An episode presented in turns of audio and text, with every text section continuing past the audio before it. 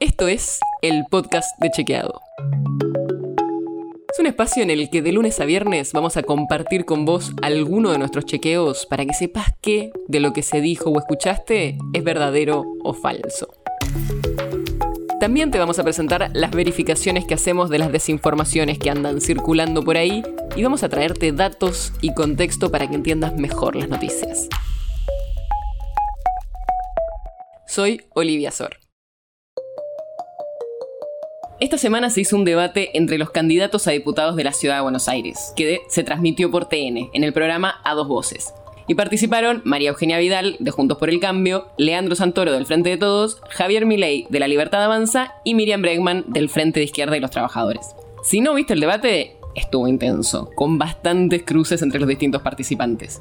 Pero nosotros nos vamos a enfocar en los datos que dijeron y cuán verdaderos o no son. Y para eso tenemos a Matías Di Santi, que es el jefe de medios de Chequeado. Toda esta información viene de un trabajo que estuvimos haciendo en vivo el miércoles a la noche, escuchando el debate, anotando las frases chequeables y aplicando nuestro método para saber si era verdadero o no. Arranquemos con los chequeos y vamos primero con María Eugenia Vidal.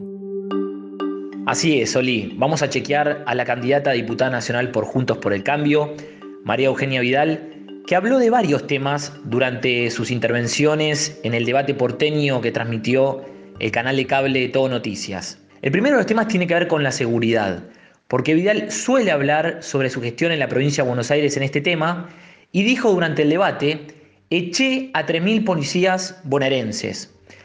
Desde Chequeado verificamos esta afirmación y nos dio que lo que dijo es engañoso. ¿Por qué? Porque entre 2015 y 2019 durante su gestión como gobernadora de la provincia de Buenos Aires, Vidal apartó de la policía de la provincia de Buenos Aires a 13.500 policías. Sin embargo, esta cifra no significa eh, que estos agentes fueron excluidos de la fuerza de manera definitiva, sino que solo estamos hablando de suspensiones temporales mientras se llevaban a cabo los sumarios administrativos. De hecho, si miramos los policías que efectivamente fueron expulsados, la cifra es de 1.875 agentes entre cesantías y exoneraciones. Estamos hablando de eh, cesantías y exoneraciones de manera definitiva. Por lo tanto, lo que dijo Vidal sobre la seguridad y su gestión en la provincia de Buenos Aires es engañoso. El segundo de los temas tiene que ver con la situación social. Vidal suele hacer un diagnóstico sobre la situación social que se está viviendo en todas sus intervenciones y en este caso dijo, estamos peor que en diciembre de 2019, hay más pobreza. Esta afirmación la chequeamos, y nos dio que lo que dijo es verdadero. ¿Por qué? Porque en el segundo semestre de 2019, según datos del INDEC, el 35,5% de las personas estaban por debajo de la línea de la pobreza y en el primer semestre de 2021, que es el último dato disponible eh, del INDEC, el 40,6% de las personas vivían por debajo de la línea de la pobreza. Eh, en ese periodo también aumentó la indigencia, pasó del 8% al 10,7%. Eh, ¿Por qué es importante este aumento? Porque si miramos el dato del segundo semestre de 2020, la pobreza alcanzó hasta el momento los valores que tenía en el año 2006. O sea que volvimos a tener los niveles de pobreza del año 2006. ¿sí? Y el último de los chequeos tiene que ver con em, los recursos que recibe la ciudad de Buenos Aires. Vidal planteó que la ciudad de Buenos Aires es una de las jurisdicciones que más aporta a los recursos federales y eh, de las que menos recibe. Efectivamente, esto también es verdadero, al igual que la provincia de Buenos Aires, los análisis, los datos oficiales y alternativos muestran que la ciudad aporta más a los recursos federales que el porcentaje que recibe. El gobierno porteño estima que aporta un 25% de los recursos nacionales y cerca de un 20% al PBI de nacional, al PBI del país, mientras que recibe alrededor del 2% de la coparticipación que se reparte entre todas las jurisdicciones del país. Hasta ahí los chequeos a María Eugenia Vidal, Loli. O sea, algunas cosas verdaderas, otras no tanto. ¿Y Leandro Santoro? Así es, Oli. Vamos a chequear al candidato a diputado nacional por el Frente de Todos, Leandro Santoro, que se preocupó mucho en los espacios de la calidad institucional de hablar del Congreso. ¿no? En primer lugar, Leandro Santoro dijo sobre la ley de etiquetado frontal ¿Qué hizo Juntos por el Cambio que había votado en el Senado esa ley? En diputados prefirió no darle quórum. En este caso, Lo que dijo Santoro es verdadero.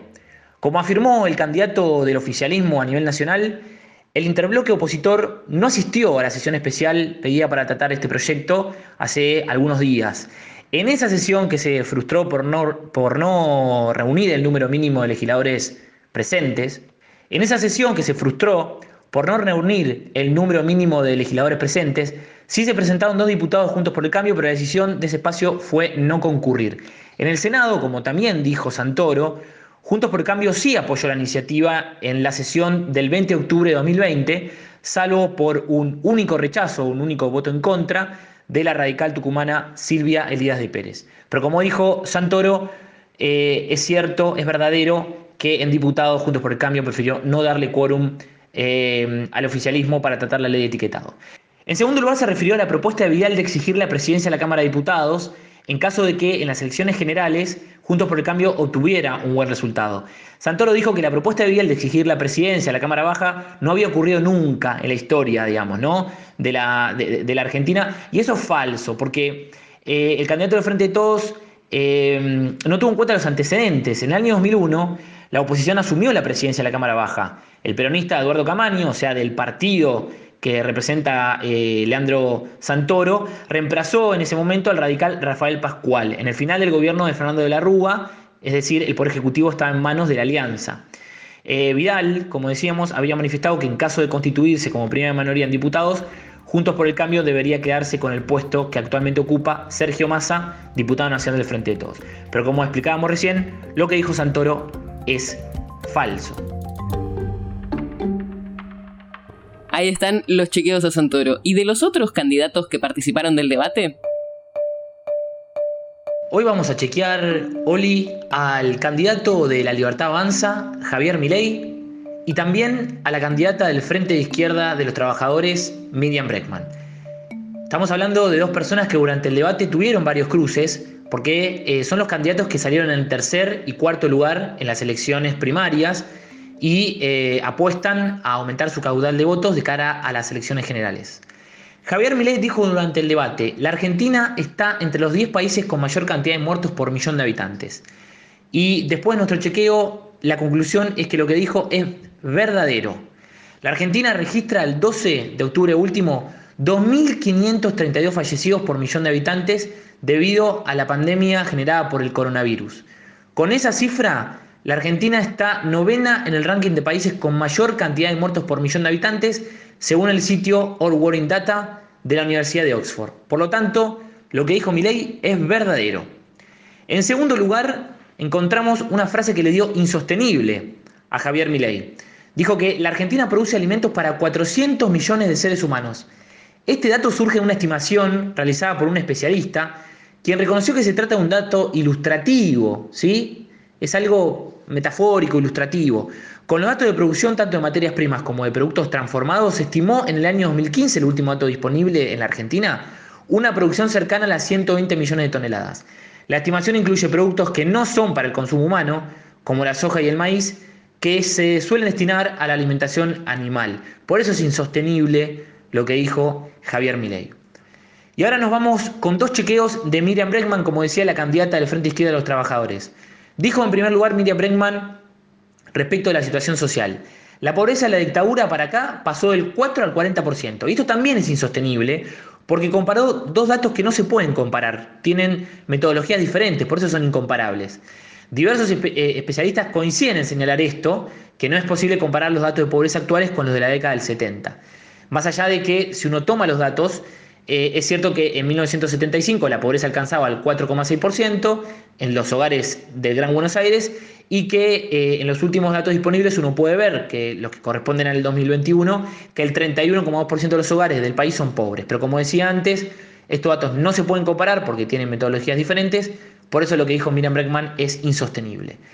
Y el segundo chequeo de Miriam Breckman tiene que ver con eh, la caída del salario. Dijo la candidata del FIT, en la Argentina van cuatro años consecutivos de caída del salario y tenemos un 50% de inflación.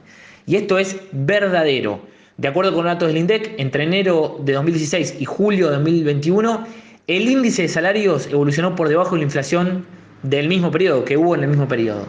¿Sí? Esto se puede ver en los registros del Ministerio de Trabajo eh, de la nación y también en los datos que muestra el INDEC. En los últimos tres meses, la inflación interanual de la Argentina se ubicó por encima del 50%, ¿sí? Y esto estaba por encima de lo que eh, evolucionaron los ingresos de los trabajadores. Hasta acá los chequeos de Miriam Bregman y Javier Milei, dos candidatos que apuestan a obtener un mayor caudal de votos de cara a las elecciones generales. Un beso, Oli. Estos son solo algunos de los chequeos que salieron del debate del miércoles, pero seguimos trabajando y hay varios más publicados, así que entra a chequeado.com y podés ver mucho más sobre las frases que dijeron. Y te adelanto algo, la próxima semana vamos a estar haciendo lo mismo con el debate de los candidatos de la provincia de Buenos Aires. El podcast de Chequeado es un podcast original de Chequeado, producido en colaboración con Posta. Si tienes una idea, un tema del que te gustaría que hablemos en un próximo episodio, escríbenos a podcast.chequeado.com. Y si te gustó este episodio, seguinos en Spotify o en tu app de podcast favorita y recomendanos a tus amigos. Soy Olivia Sor. Hasta mañana.